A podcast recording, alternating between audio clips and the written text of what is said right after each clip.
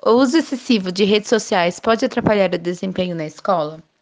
Considerando o crescente uso de redes sociais por parte de estudantes do ensino superior, dentro e fora da sala de aula, muitos pais, responsáveis e professores ficam preocupados. Rede é considerada, dentro de suas variados conceitos, uma estrutura sem fronteira.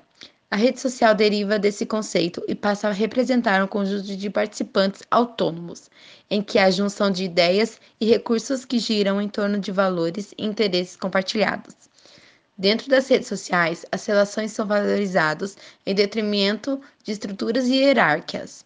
Dessa forma, o trabalho informal em rede é uma maneira de organização humana presente no nosso cotidiano e nos variados níveis de estrutura de instituições modernas. Se não houvesse espaço para publicar posts ou trocar vídeos, será que os jovens estudariam mais? Ou simplesmente migrariam para outras atividades, como ver TV, falar no telefone, jogar videogame ou encontrar os amigos? Desde que a internet passou a fazer parte do cotidiano das pessoas, o acesso à informação ficou muito mais fácil. Hoje, utilizamos os recursos tecnológicos de maneira intensa e a nossa comunicação ficou mais rápida e, ao mesmo tempo, o conhecimento também ficou mais acessível para todos.